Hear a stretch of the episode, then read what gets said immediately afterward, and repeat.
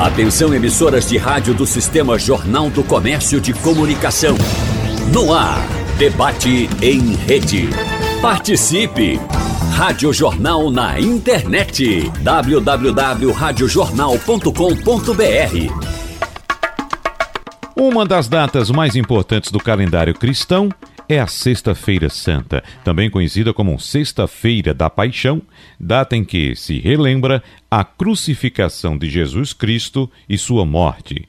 Dentre as diversas datas guardadas pelos religiosos cristãos, esta é, sem dúvida, uma das mais importantes e significativas no mundo. A data sempre foi marcada por celebrações, mas somente no ano de 325 é que a Igreja Católica Apostólica Romana definiu os ritos e sacramentou o calendário cristão ao longo do ano durante o Concílio de Nicéia.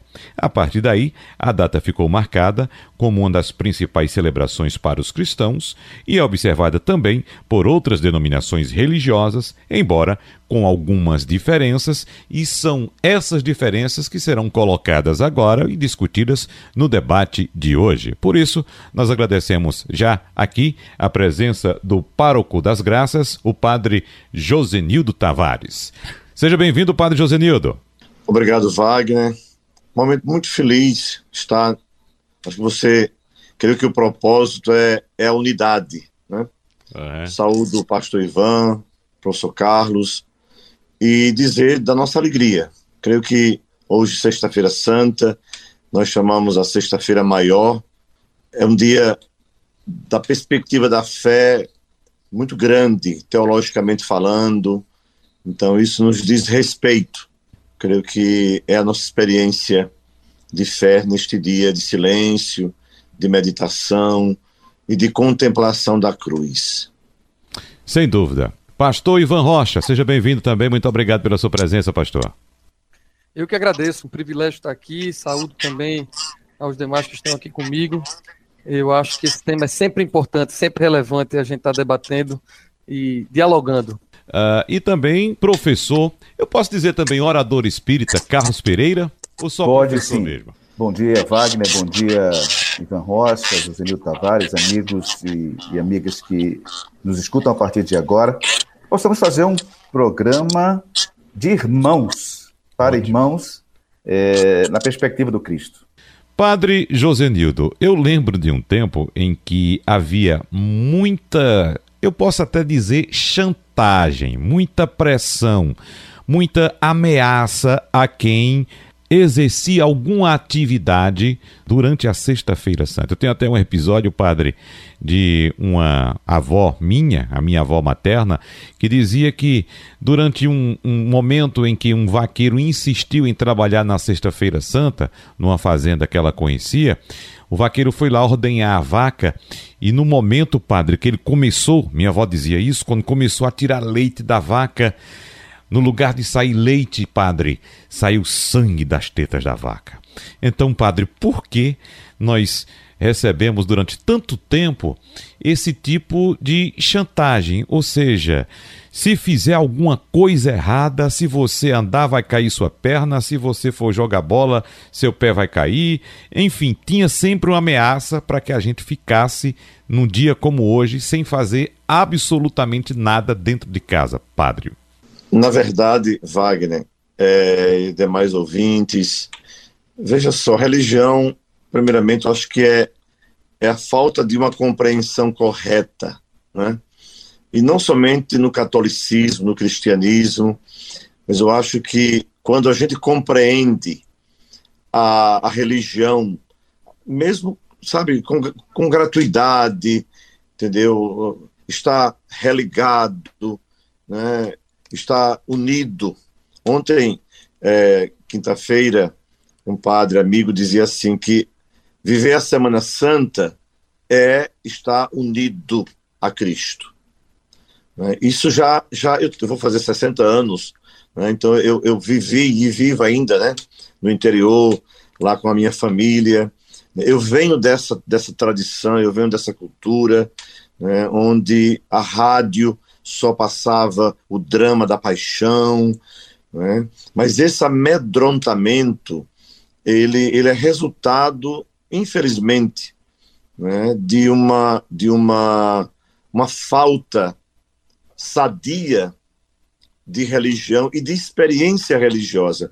E a gente pensa que nós já superamos isso, lamentavelmente, acho que os senhores que estão aqui, né, Ivan, Carlos, você também, Wagner, sabe que hoje nós temos ainda, lamentavelmente, né, grupos religiosos que, que vai pela ameaça. Né? Se não der isso, vai acontecer aquilo.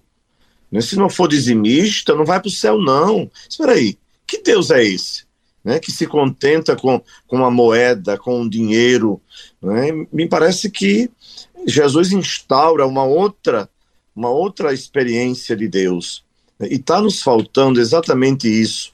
Né? Creio que Jesus, nós católicos, como vocês sabem, nós temos, creio que o, o, o pastor Ivan também, nós temos as, as cinco semanas da quaresma, né? e, e as leituras nos preparam para a Semana Santa.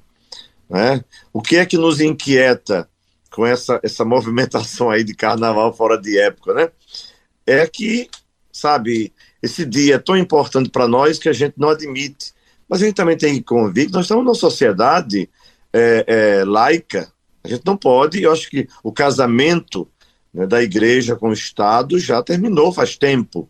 Isso não quer dizer que a gente profeticamente não diga, olha, por que não faz em outro momento? Né? Mas isso já vem de uma outra, de outro entendimento, né? Uma espiritualidade mais arraigada na palavra de Deus. Eu creio que é, é, é esse o caminho, voltar ao evangelho, como diz São Paulo, né? Que a gente não pregue outro evangelho e que a gente não renegue a cruz, mas o evangelho de Jesus precisa ser retomado. Tem, tem um autor espanhol, Antônio Pagola, que diz assim: precisamos voltar ao Evangelho, entende? E, e voltando àquilo que de mais original ele propõe, né, que é essa experiência com, com Cristo. Né? Mas você está correto, é, nós temos resquícios ainda, porque nossos pais, nossos avós foram né, é, é, atingidos por essas situações do, do tradicionalismo, da tradição, né? Uhum. Talvez uma tradição mal interpretada, porque a tradição ela é importante, até para a gente preservar nossas raízes, a tradição católica, protestante, espírita, não é? Tem, vieram homens e mulheres grandes atrás da gente, né? cristãos da primeira hora, espíritas da primeira hora, né? Você, você não pode, para você criticar um, um, um, senhor como Chico Xavier, você tem que ler muito, né? você tem que uhum. conhecer muito. Né? E outros, né? É, é, é, pastores, é, evangélicos, pessoas seríssimas que levam o evangelho a sério. E a gente está aí acompanhando né, esse atropelamento, né? A gente está tentando profanar o evangelho, levando né, não sei se seria o evangelho, mas como nós somos do evangelho, a gente coloca o evangelho, mas que é, o que é que o evangelho tem a ver com, com, é, é, com posições ideológicas, políticas, partidárias? Nós estamos tirando a essência da, da nossa pertença ao evangelho e cedendo a, para o que ele não veio, entende? Então essa, essa mistura que está acontecendo, e assim, de maneira até muito lamentável, né? a religião entrando, não é que, que seus membros não sejam politizados, é diferente. Agora, usar a religião para instrumentalizar ideologias, a gente já sabe que isso nunca deu certo, né? E quanto mais agora que nós estamos vivendo. Pastor Ivan Rocha, fique à vontade. Rapaz, eu tenho concordado muito com o que o padre Josenildo disse e eu, eu acho que a gente está fazendo uma ordem dos fatores que altera muito o resultado. A Bíblia diz que o homem foi feito à imagem e à semelhança de Deus. Mas por alguma razão, a gente pensa que é o contrário. A gente pensa que Deus é a nossa imagem e semelhança. E nós somos pecadores, nós, nós somos finitos, diferentemente de Deus. Nós é que somos assim, nós é que barganhamos. Nós, pecadores, é que somos desses. Se não fizer isso que eu quero, eu vou punir. E a gente trabalha com barganha, com amedrontamento, para usar a palavra que Wagner usou. Então a gente transfere para Deus características que não são dele, são nossas. Então a gente vive uma espiritualidade achando que Deus é esse que vai nos punir se não fizermos o que eventualmente ele quer. Mas nós cremos na graça, os cristãos creem na graça, é que o Deus é um Deus de graça, que é um favor imerecido. Então não vai na barganha, não vai no mérito. Então eu não, não, não sou do interior, nem peguei tanto, tanto abuso assim como Wagner disse, mas eu sou do tempo que a gente costumava jejuar na quaresma, na sexta-feira é, santa, sobretudo, não, não, não, não, podia comer carne e tudo. E algumas dessas coisas eu gosto de preservar, mas não pela barganha, não pela, pelo, pelo entendimento equivocado.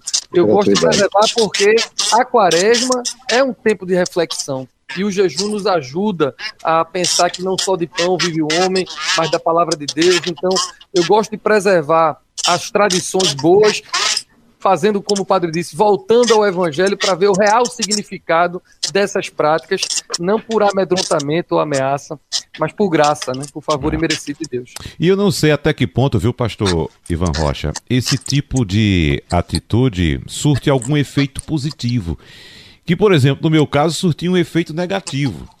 Porque talvez, talvez por isso eu esteja aqui trabalhando hoje como, como jornalista, porque eu sempre tive uma, uma, uma, uma postura questionadora. Né? Então, mesmo pequenininho lá, ficava ouvindo essas ameaças, né? Uh, esses, esses posicionamentos que a gente está comentando aqui agora, e ficava, mas se Deus é tão bom, por que ele vai ter que me punir se por acaso eu fizer alguma coisa equivocada? Né? Porque se eu andar de bicicleta agora, na Sexta-feira Santa, ele vai fazer eu levar uma queda e quebrar um braço, né? Isso. Se, se ele é tão bom. Então eu ficava questionando, e aí fazia o quê? Fazia com que eu me afastasse ainda mais. Não, não posso concordar com isso, né? Então, não sei se é, surtia algum efeito em algumas pessoas da forma como se queria, ou se o efeito seria o contrário, como eu, como eu sempre pensei, pastor Ivan Rocha. Eu acho que o efeito é o contrário mesmo. É. Eu posso dizer a você que muito do meu ministério, muito do que eu tenho feito na igreja já há alguns anos, é combater essa religiosidade sem sentido. O apóstolo Paulo vai dizer lá em Romanos que o nosso culto racional, da gente fazer, fazer sentido aquilo que a gente faz. Então, como nós somos uma sociedade que tem muita religiosidade ritualística, uma religiosidade como disse o padre, numa tradição que a gente não conhece o sentido, muito do meu trabalho é mostrar o sentido. Muito do meu trabalho é, é, é, é trazer o real sentido das coisas, e aí você, de fato, melhora. Porque quando não é assim, eu concordo com você que o efeito é, é, muito pior. É.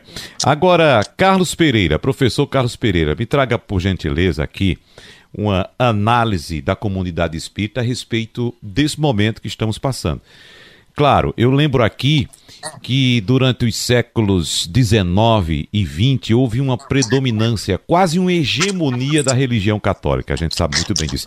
Até 1940, no governo de Getúlio Vargas, na década de 40, eu tenho aqui dados do IBGE que apontavam, por exemplo, que a comunidade católica no Brasil correspondia a 95% da população brasileira. Veja só. Né? Evidentemente que a população cresceu, outros povos chegaram, trouxeram outras culturas e hoje a realidade é, é bem distinta, bem diferente. Mas, sob a ótica espírita, o que é que se pensa, o que é que se diz para esse momento? Bem, a comemoração da Páscoa, como a gente sabe, é originalmente da cultura judaica, como sabemos, significa passagem. A passagem de libertação do povo hebreu do cativeiro do Egito, foi descrito lá em Êxodo, e o cristianismo ocidental incorporou essa tradição de maneira mais ampla.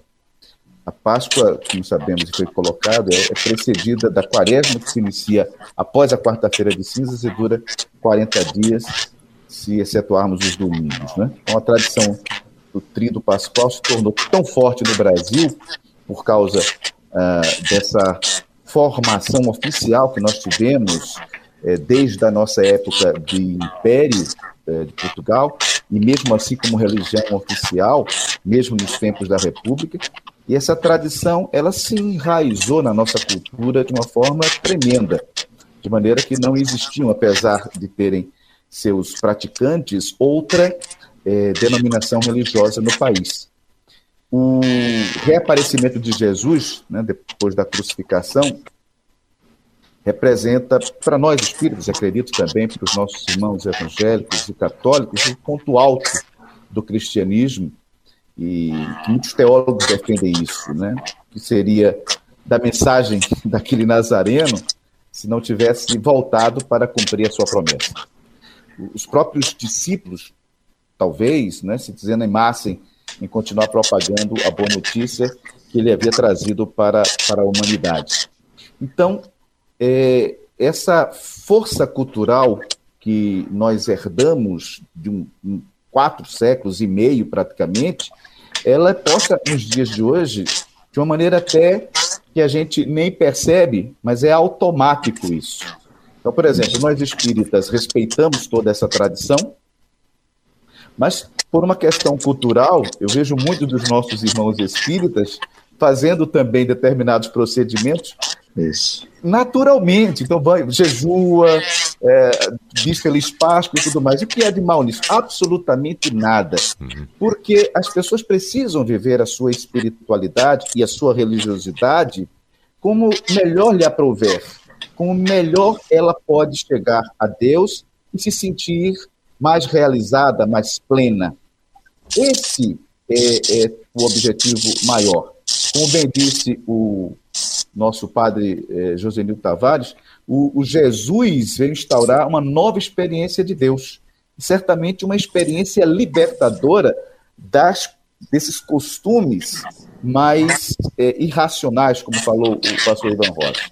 Acontece que nós, e aí temos que entender o processo histórico, muitas vezes precisávamos de um certo rigor de um certo controle, de uma certa ameaça é, para podermos fazer determinadas coisas. Com a mudança dos tempos, com uma tomada de consciência da, da maioria das, das pessoas, nós passamos a perceber que determinados procedimentos eles não tinham sentido algum e eles foram afrouxados. No entanto, é, é é importante também entender que muitas dessas tradições ela tem um sentido de elevação espiritual importante. O jejum pelo jejum não deve ser praticado. O jejum tem uma funcionalidade muito importante. Então, quando se insere na cultura uh, católica uh, a questão do jejum, não foi colocado à toa, foi colocada com um fim maior de fazer com que naquele momento as pessoas possam, digamos assim, se desintoxicar das questões materiais e poder ali é, ajudar na elevação do seu espírito. Então, tudo isso começa a ser ressignificado, no entanto, a essência do reaparecimento de Jesus, dizendo de uma vez por todas que somos imortais, que ele venceu a vida e que nós podemos também vencer, essa mensagem da sobrevivência após a morte, da continuidade da vida, essa sim acredito que deve ser a grande mensagem a ser refletida por todos nós. Uhum. E quando se fala em prática, Padre Josenildo Tavares, práticas, nós evidentemente ouvimos a palavra, as orientações, mas a gente precisa transformar aquilo que a gente aprende, que a gente concorda, em práticas. Então, o que é que um dia como esse, que é um dia especial para a comunidade católica e para os cristãos também, o que é que um dia como esse nos leva a refletir sobre nossas práticas, aquilo que a gente escuta, seja na igreja católica, seja na igreja evangélica, seja num centro espírita. O que é que a gente precisa fazer para colocar em prática aquilo que de fato a gente escuta e concorda? Porque eu estou lembrando também da nossa cultura, padre, de muitos episódios de pessoas que vão para a igreja regularmente, periodicamente, escutam lá o padre, escutam o pastor, escutam o orador espírita, mas sai dali das costas é outro mundo. Aí volta a praticar tudo de errado de novo. Padre José É, não tem uma música de que adianta para a igreja fazer tudo errado, né? Exato.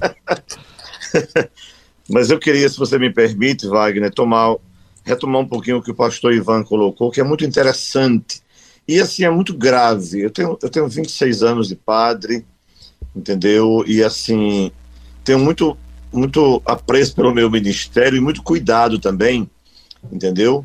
Onde eu estou pastoreando, né? Assim, eu, eu, eu, eu, não me pastoreio, Então, isso é muito importante. É, mas, assim, eu creio que um grande ponto que nós precisamos, eu creio que, como experiências religiosas, é a imagem de Deus. Esse é um grande problema. Como nós lidamos com confissão, você não sabe como é difícil, não é? e isso, e, o confessionário tem sido um momento de reeducar, porque a culpa, né, a culpa, o medo, né, o terrorismo, isso não adianta e lamentavelmente nós temos lideranças, não é, cristãs e de outras denominações, de outros grupos religiosos, com essa metodologia que, como o pastor falou, muito mais afasta do que aproxima. Entendeu? Então, esse ano da campanha da fraternidade sobre a educação, é, eu pregava esses dias, domingo, né? Jesus foi educado por Deus e educado para Deus. E nos falta muito essa perspectiva dessa educação cristã que parte né, de Deus e volta para Deus. Né? Não é, não é um, um, um, sabe, um ser que está fora, mas que está muito impregnado em nossas vidas. Daí a sua, a sua, sua pergunta, e hoje, sexta-feira santa, né? Não, não existe sentido você jejuar sem que o seu jejum seja solidário. Quer dizer, eu jejum para que quem não tem, tenha. Esse é o sentido do jejum, não é? Porque assim, eu sempre digo aqui na paróquia, olha, deixa eu tomar Coca-Cola hoje, amanhã você vai tomar duas vezes mais. Comer carne, tudo bem, mas assim, tem a questão espiritual, tem a, a questão ascética, mística, é importante, é muito importante. E eu creio que, o, que Jesus, Jesus, né? A, a, a, a experiência dele de jejuar, né? até o jejum abre portas para a gente se ver, que até então a gente não se via, como o próprio Jesus né, tentado. Né? Lá não tem ninguém na frente dele, não, é ele, diante do seu messianismo. Né? Então a grande questão é o que você coloca, é a vivência. Esse é o entrave, né? não somente na experiência católica, mas eu acho que nas experiências é muito bom ouvir uma bonita pregação. Mas a pergunta é: e aí? Daí eu tiro o que para minha vida? Não é? São Tiago diz assim: olha, é, não, não pode dizer que é cristão, né, que tem fé, mas a fé vai pa, para um caminho e a minha experiência vai por outro. E a gente tem eu acho que o próprio Paulo, há, há três semanas atrás, segunda leitura, era sobre a ressurreição. Paulo falando da ressurreição, mas não depois da morte, mas a ressurreição, quer dizer, eu, eu, eu, eu me encontro com o ressuscitado, eu me encontro com o Cristo, e aí a minha vida muda, entendeu? É esse encontro que vai me dar essa, essa, essa perspectiva. E eu queria fazer um, um, um agradecimento, um elogio. Eu creio que a comunidade espírita ela tem essa sensibilidade caritativa, entende? Não é somente o dar, o alimento. A gente sabe que agora nessa pandemia, Wagner e os demais, nós, enquanto Igreja Católica, eu creio também que a Igreja é, é, é, do Pastor Ivan, de, também a comunidade espírita de, do professor Carlos, nós exercemos uma, uma, uma, uma cidadania samaritana fora do normal. Foram milhares de toneladas de alimentos né, que as igrejas, os grupos religiosos chegaram, e também outros grupos. O Papa Francisco tem nos inquietado muito. E quando ele diz assim, eu prefiro um ateu praticante, no sentido de viver a justiça, a solidariedade, do que um católico ou um cristão medíocre que apenas professa com os lábios, mas a vida não está longe, o coração está longe de Deus. Ou seja, no dia que a gente resolver dizer assim, hoje eu vou seguir Jesus, não é? Nós temos exemplos. Domingo atrasado foi o Pai Misericordioso, né? Domingo passado atrasado foi foi a mulher quase apedrejada, nós temos diante de nós um grande modelo que é Jesus. A pergunta é a seguinte: qual é o efeito, né? qual é a importância que Jesus tem na minha vida, no sentido de, de ouvi-lo e mudar uhum. a minha vida? Né? Então, eu diria que essa, essa experiência. O assunto é agora aquelas pessoas que têm uma prática dentro da igreja, seguindo todas as normas, ouvindo todas as recomendações, todos os conselhos, orientações, as leis divinas, mas fora da igreja, a prática é outra totalmente diferente. O que é que o senhor pensa a respeito desse assunto, hein, pastor Ivan Rocha? Eu penso que isso é também da, da, nossa cultura, que é tão religiosa e que faz com que as pessoas tenham uma espiritualidade ritualística, uma espiritualidade baseada no rito, na missa, ou na reunião do centro, ou no culto da igreja. Acham que a religião é aquele rito. É, que a gente tem trabalhado para mostrar que a espiritualidade é relacional, tem a ver com relação, uma relação, um relacionamento que o cristão deve ter com o Senhor Jesus. Quando a gente consegue comunicar isso e a pessoa tem uma experiência com Deus para além dos ritos, aí a gente consegue transformar esse tipo de espiritualidade. Do ponto de vista cristão, professor Carlos Pereira, o que é que o senhor diz? A melhor, do ponto de vista espírita. Espírita. É, é, esse é o grande desafio de todos nós, Wagner. Todos nós, do padre, do pastor, minha, sua, de toda a humanidade. Aquilo que a gente acredita, tentar colocar em prática, porque também nós aqui não conseguimos. Ah, o fato de estarmos mais focados aqui acolá na espiritualidade, na religiosidade, nos aumenta esse foco. No entanto, as nossas atitudes diárias, muitas vezes, nós não conseguimos fazer aquilo que imaginamos que seja o certo muitas vezes. Isso é da história da humanidade. Quero lembrar aqui, já foi citado, a própria postura de Paulo de Tarso, né? que nesse embate consigo mesmo, se aquilo que eu gostaria de fazer, isso eu não faço. E aquilo que eu não gostaria de fazer, é isso que faço. Isso nós chamamos no, no Espiritismo né, como um fenômeno da transformação interior, transformação espiritual, transformação moral. Isso, esse processo de transformação, é algo que não é do dia para a noite, é um processo. Essa transformação começa, primeiramente, pelo processo do autoconhecimento. Eu não posso eh, transformar aquilo que eu não identifico em mim como um comportamento que não é para aquilo que eu coloco como padrão moral ou desejado, como postura relacional mais adequada. Então, o primeiro desafio para a transformação, que antecede a transformação, é exatamente o autoconhecimento, saber que eu sou um ser espiritual que transcendo a morte, como colocamos aqui, que somos alguém que devemos nos religar àquele que nos criou, que precisamos examinar aquilo que fazemos em relação a nós mesmos, em relação ao próximo. Este exame vai fazer com que nós possamos ter uma descoberta de nós mesmos. E a partir disso aí, dessa identificação, verificar como podemos avançar na direção do alto amor. E essa, esse processo é que é a transformação. Jesus colocou muito bem de que a gente precisava amar ao outro como a nós mesmos. Mas para amar ao outro, a gente precisa nos amarmos. Senão a gente vai dar ao outro, digamos assim, as nossas imperfeições, as nossas mazelas. Uhum. Então, esse processo do amar a si mesmo, ela é imprescindível para que a gente possa exalar naturalmente para o próximo e, consequentemente, para Deus, aquilo que de melhor nós temos. Nós somos deuses, já falou é, apropriadamente o evangelista, mas é preciso que a gente descubra essa nossa porção divina, exercite no nosso dia a dia. E um dia a gente certamente há de conseguir isso. Ah, eu acho que o padre José Nil Tavares levantou a mãozinha ali e está querendo falar. Pois não, padre? Eu só queria, eu acho que a ilustração que eu vou fazer eu acho que os ouvintes agora vão compreender a sua pergunta. Eu, eu levo os seminaristas todos os domingos em casa.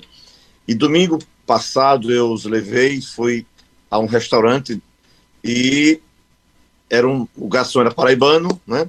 E nós éramos em três paraibanos. E aí o garçom disse assim: olhe, padre, é, que pena que padre fulano, eu não vou dizer os nomes, vou descobrir, né?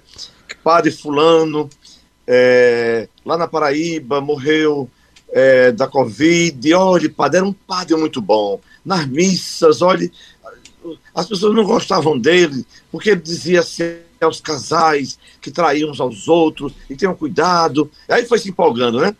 Aí quando ele foi lá dentro, quando ele voltou, ele disse, olhe para mim, você já traiu a sua esposa? Aí ele disse, olhe, padre, mentir para o senhor é difícil. tá vendo? Enquanto o padre estava na igreja pregando para os outros, é muito bom. Agora, quando me toca, né, fazer a avaliação da minha vida, aí realmente é mais, mais difícil. Mas, mas Wagner e os demais, a, a proposta da quaresma é essa, meu irmão. A proposta da quaresma é essa. São, são 40 dias, a liturgia, as orações, tudo. A espiritualidade da quaresma pode ser dita é conversão. Uhum. É busca da conversão. Por isso que no domingo, na quarta-feira de cinzas, né, qual é o exercício quaresmal? É a oração, é o jejum e a caridade. Para a gente viver esse tempo de quaresma, nos preparando para a festa maior, que é a Páscoa. Então eu também quero fazer o meu êxodo, quero fazer a minha passagem e não deixar né, Cristo no passado quando ele é está no presente. E como, como o pastor Carlos disse, né, eu creio que foi uma luta também do próprio Jesus, né? Educar os seus ouvintes, né? propondo uma nova mentalidade, uma nova religião, não mais formatada em ritos, mas pautada na misericórdia, no serviço, né, que valoriza a pessoa, e especialmente os mais, os mais pobres. Né? Uhum. É, exatamente. Pastor Ivan Rocha, estou vendo o senhor balançar a cabeça aqui, concordando muito. O que é que o senhor quer complementar?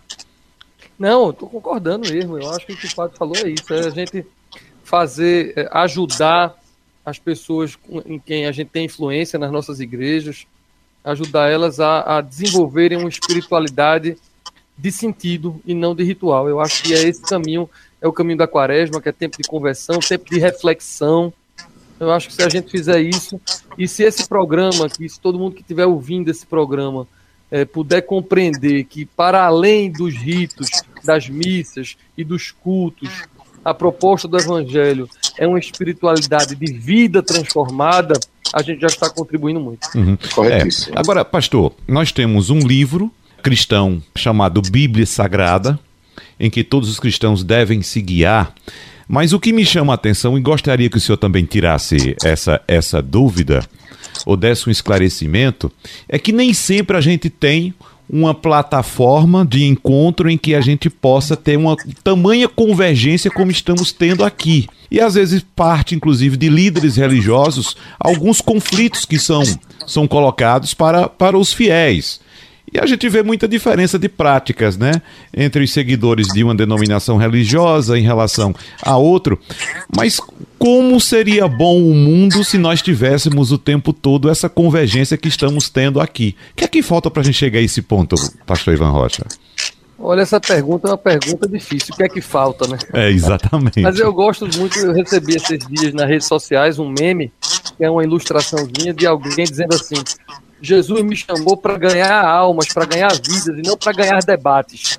Então isso já é um bom começo. Uhum. Se a gente se preocupar em ajudar as vidas a serem transformadas, a serem todas pessoas mais parecidas com Jesus e ficar menos preocupado com ganhar debates teológicos, a gente vai contribuir muito mais nessa sociedade, especialmente para o pobre, para usar as palavras que o padre Josenildo falou. Uhum. Agora, uma outra questão também, Wagner, é que no mundo de hoje eu acho que é mais difícil, porque esses embates muitas vezes são feitos em redes sociais, onde você não está vendo um ao outro. Aqui é diferente, aqui eu estou olhando para o Carlos, eu estou olhando para você, olhando para o padre, E quando a gente está encontrando com alguém e olha para alguém, a gente tende a ser mais cuidadoso com as palavras. Agora, quando você vai escrever para algo impessoal, você não está falando com ninguém diretamente, as pessoas costumam carregar a caneta e aí isso atrapalha mais do que ajuda nesse diálogo que é tão importante. Uhum.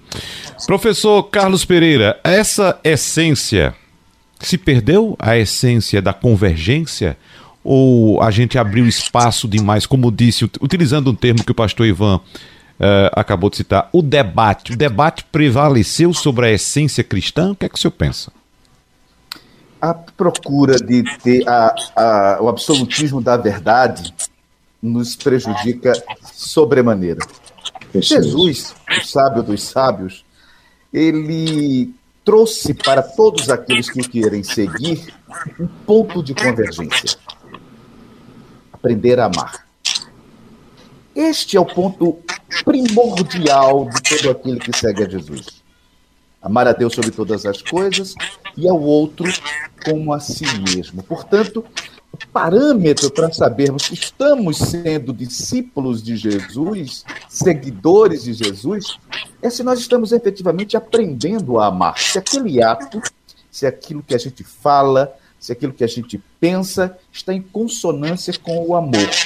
Se não está, não estamos seguindo a Jesus, porque estamos fugindo da essência. Evangelho, a boa notícia, é no sentido de que para construirmos o reino de Deus na terra, nós precisamos aprender a amarmos uns aos outros. Essa relação amorosa é que nos caracteriza como seguidores de Jesus e filhos de um mesmo Criador, criaturas de um mesmo Pai. Então, quando nós estamos aqui neste debate, é porque o coração dos que estão envolvidos é um coração que é voltado para o amor. Embora ainda não saibamos a excelência do amor na sua totalidade, mas é um exercício. O esforço do evangelista, quando tentou conceituar a Deus e não tendo palavras, disse que Deus é amor.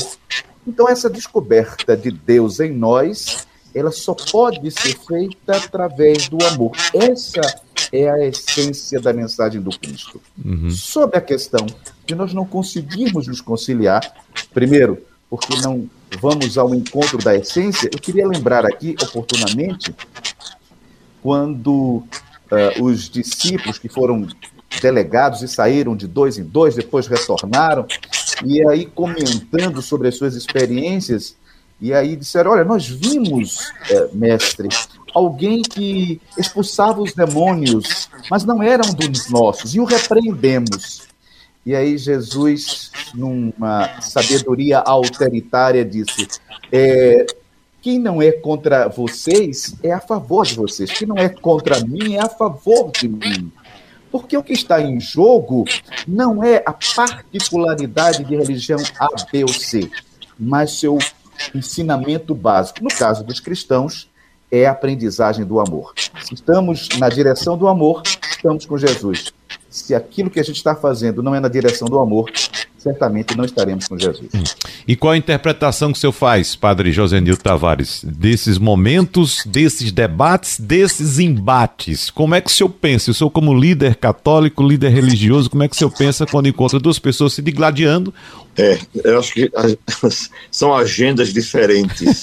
Exato. Às vezes são agendas individuais ou individualistas, pessoais, né, que não representa a, vamos dizer assim, a instituição que você faz parte, né? Eu, eu também lamento, lamento. Eu, eu estudei nos Estados Unidos, eu, graças a Deus, a minha congregação me deu essa oportunidade, e lá mesmo eu tive essa experiência de estudar entre outros grupos cristãos e não cristãos. Entende? Então, assim, isso me abriu muito, mas muito mesmo. A minha tese de mestrado, né? Eu fiz uma, uma uma leitura, uma leitura missiológica, missiológica é a teologia da missão, né? a partir, como eu trabalhava com a comunidade negra nos Estados Unidos, eu queria fazer uma, uma leitura né, missiológica daquela comunidade negra e da comunidade negra no Brasil. Só que no Brasil, para fazer essa leitura, eu teria que ir às comunidades é, de terreiro.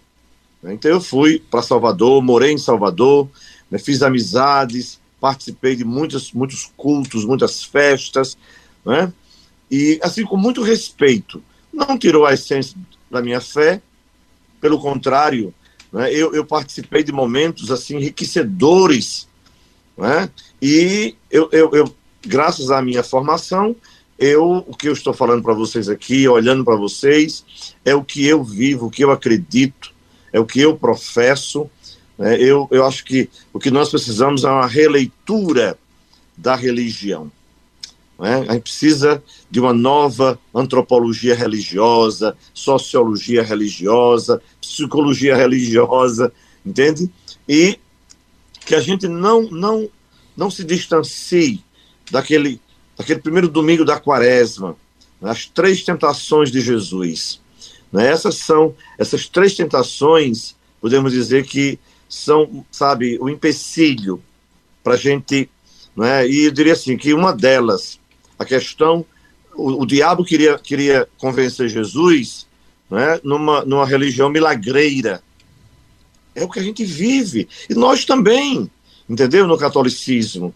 Aquela pergunta que você fez lá atrás, lá no início, né, sobre as práticas, as tradições da Semana Santa, a gente também vive, e talvez muito mais do que vocês dois, é muito forte a religiosidade popular. Então essa essa essa concepção milagreira da religião, produzindo efeitos extraordinários, geradores de riquezas e lucros. A chamada senhora teologia da prosperidade. Né? Então Deus tem que estar, como disse o pastor Ivan, né, a, ao meu, meu serviço. Né? É, é, uma vez um, um desses personagens né, religiosos do Brasil disse: Eu estou lhe ordenando, Deus. Eu não vou dar mais exemplo, eu vou, eu vou saber quem é. Né? Eu estou lhe ordenando a fazer. Ordenando a Deus? Nós, nós sabe, é gratuidade, minha gente. Então, eu, eu acho que é importante o debate, é fundamental, mas o Papa Francisco escreveu um livro extraordinário. Até se eu pudesse presenteá-los pessoalmente, seria uma alegria. Fratelli Tutti. Esse é o livro. E Conheço, padre. Falando... Belíssima, belíssimo livro. Não é, Carlos? Muito e bom. o que eu estou falando para vocês não é, é, é resultado também da leitura o Papa Francisco tem essa mentalidade e está gerando, infelizmente, dentro da própria Igreja Católica, um certo conflito, uhum. porque o Francisco quer avançar no sentido não de negar o Evangelho, não de, de, de matar as tradições, não. Ele quer que a gente avance voltando, né? voltar à experiência de Cristo, voltar ao Evangelho. É tanto que quando ele foi eleito Papa, a primeira coisa que ele fez foi entregar na Praça São Pedro os evangelhos, para dizer assim: quer conhecer Cristo? É aqui o caminho, é essa porta. Conheça-o. Né? No dia que a gente fizer essa experiência, agora, quem sabe daqui a 400 anos, a 500 anos, a gente vai lograr é, alguma coisa nesse sentido, mas é muito lamentável né, que, em nome da fé, em nome da religião, a gente esteja aí. É? é triste. Esses dias eu celebrei uma missa e tem uma senhora né, de uma outra igreja ela estava tão, sabe, desolada lá no canto. Semana passada, na hora da, da, da, da aspersão né, do, do, dos ramos, essa mulher fez um jogo, sabe, como não podia tocar um pingo d'água nela, né? Aí aquela, aquela coisa humana, eu vou fazer uma volta e quando eu voltar eu vou jogar água e vai cair em cima dela, né? A, a, a vontade humana é essa. Mas ali por trás está uma compreensão de, de religião, de igreja, que às vezes não ajuda, não liberta. Essa foi a luta de Jesus. Se a gente quer se reeducar por ele, basta segui-lo. É, pastor Ivan, me parece que nós estamos vivendo um momento em que as pessoas pensam muito mais na religião do que na essência. Veja, eu, eu penso que isso é verdade, mas por conta de uma ignorância. É, eu conheço cristãos é, protestantes da minha igreja e de outras igrejas que têm preconceitos mas não é nem só pelo preconceito, pela religiosidade e a falta de essência. É porque eles não conhecem a própria doutrina que seguem. Conheço católicos muitos que a mesma coisa. A, a ignorância é, vem dentro da, da própria tradição, para dizer assim. Então, se você não conhece a, a, própria tradição religiosa a que você pertence, você não tem segurança para poder fazer diálogo com outras tradições. É, essa é a grande verdade. Quanto menos conhecimento, mais inseguro você fica. Quanto mais inseguro você fica, mais medo você tem, e aí você reage a qualquer coisa que vem de outra tradição. Aquelas pessoas que conhecem mais o catolicismo, os católicos praticantes, que conhecem a sua doutrina, os protestantes também entendem que a, a igreja não tem só 500 anos da reforma, a igreja tem 2 mil anos. Quem conhece a sua história, quem conhece a sua doutrina, normalmente tem mais facilidade para dialogar. Então eu acho que o problema é mais de ignorância do que efetivamente de qualquer outra, qualquer outra razão. É. Mais algum Bom, complemento, padre? Não, eu concordo também com ele, porque você nós somos amigos, temos amizades com pessoas que vêm de tradição, né, de berço, né, batista, né, anglicanos, que vêm, é, é, quer dizer, é a sua experiência né, inicial. Então, e eu acho que essa acho que é, é difícil para nós, né? Essa, essa, essa, ignorância, não é, não é nem falta de, de, de, de boa vontade, mas eu acho que é ausência mesmo de formação e de também um líder um líder que ajude é? e que dê essa, essa, essa direção, é? quer dizer, ajudar aquela pessoa a fazer a experiência, como, como Carlos disse, né? a, experiência, a, a experiência amorosa de Deus. Né? Paulo foi conquistado, não a força, foi conquistado pelo amor de Cristo. Né? E tantas pessoas que, que vieram, aquele, aquele jovem, né? bom, bom mestre, devo fazer, mas não conseguiu, porque ele estava muito arraigado, enraizado nas suas riquezas materiais, né, e não, consegui, não conseguiu se desprender. Né? Se a gente descobrisse que a experiência religiosa, primeiro, é nos fazer irmãos e irmãs, o mundo seria diferente. O orador espírita Carlos Pereira, na saída do bloco anterior, levantou a mão querendo se pronunciar. Pois não, fica à vontade, professor Carlos Pereira. Eu gostaria de retomar aqui um, uma citação do nosso padre, quando ele falou do Fratelli é um documento de espiritualidade para uma proposta de um novo mundo, uma nova terra, espetacular, inspirado não apenas no Evangelho de Jesus, mas também no comportamento de Francisco de Assis. Lá no finalzinho, é, padre, pastor, Wagner, amigos e amigas que nos escutam, esse belíssimo texto que eu reforço aqui a recomendação do nosso padre, ele traz uma oração é, ecumênica para os cristãos, eu não vou lê-la toda, ela é pequena, mas é, o nosso tempo não dá. Mas ele diz assim: Deus nosso, trindade de amor, a partir da poderosa comunhão da vossa intimidade divina, infunde no meio de nós o rio do amor fraterno. Dai-nos o amor que transparecia nos gestos de Jesus, na sua família de Nazaré e na primeira comunidade cristã. Concedei-nos, a nós cristãos, que vivamos o Evangelho e reconheçamos Cristo em cada ser humano, para o vermos crucificado nas angústias dos abandonados e dos esquecidos deste mundo e ressuscitado em cada irmão que se levanta. E aí ele continua o apelo para que efetivamente possamos viver o bem-aventurados, os misericordiosos, como foi citado no início do nosso programa aquele que ama os miseráveis, aquele que vai ao encontro da, dos excluídos, aquele que ajuda de todas as formas, não é somente no aspecto material, aquele que está em sofrimento, aquele que está precisando de ajuda. E nesse sentido, todos nós que seguimos de alguma maneira a Jesus, precisamos nos colocar à disposição destes e fazer aquilo que está ao nosso alcance. Pastor Ivan Rocha. Olha, eu, eu não me iludo no sentido de que a gente vai ter um, um, A gente não pode ter a mesma religião, a mesma experiência de espiritualidade, porque de fato nós interpretamos as escrituras de forma diferente. É, é, então eu, eu não sou desses que fico querendo o tempo todo achar um, um, um caminho de diálogo, não. Agora, Eu sou daqueles que, como a gente vinha falando no segundo bloco, se nós estudarmos as nossas próprias tradições, nós vamos encontrar muito mais essência do que a gente imagina. E a gente vai poder dialogar como a gente está fazendo aqui. Porque eu estou dizendo isso porque o ouvinte pode até ficar, na minha opinião, enganado de dizer, ah, então tudo tem a mesma fé e vai dar no mesmo lugar. Nós não pensamos assim. O espírita não pensa assim, o evangélico não pensa igual ao espírita. A gente tem questões é, fundamentalmente, fundamentalmente diferentes um ao outro. Então não é tudo vai dar no mesmo para a gente. Não é bem assim. Agora, se nós formos quem a gente deve ser, se nós formos até o fim daquilo que a gente se propõe a ser, que a nossa tradição se propõe a ser, a gente vai conseguir acabar com a intolerância. A gente vai conseguir manter um diálogo e a gente vai poder, então, contribuir com uma sociedade melhor, menos violenta, mais voltada para o pobre. Então, é, a gente não se ilude da questão da, da, da fé, da salvação, das questões espirituais, que temos diferenças. Mas em favor do diálogo, da comunicação, a gente pode contribuir muito, pode melhorar muito.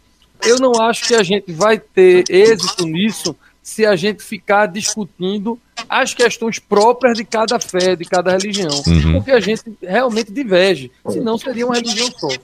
O que a gente tem que investir é na educação porque não tem como um padre católico, um pastor ou um orador espírita trabalhar em cima de quem não tem educação básica, quem não consegue ler. Como é que alguém vai ler esse livro do, do Papa Francisco se ele não tem uma educação básica para ler?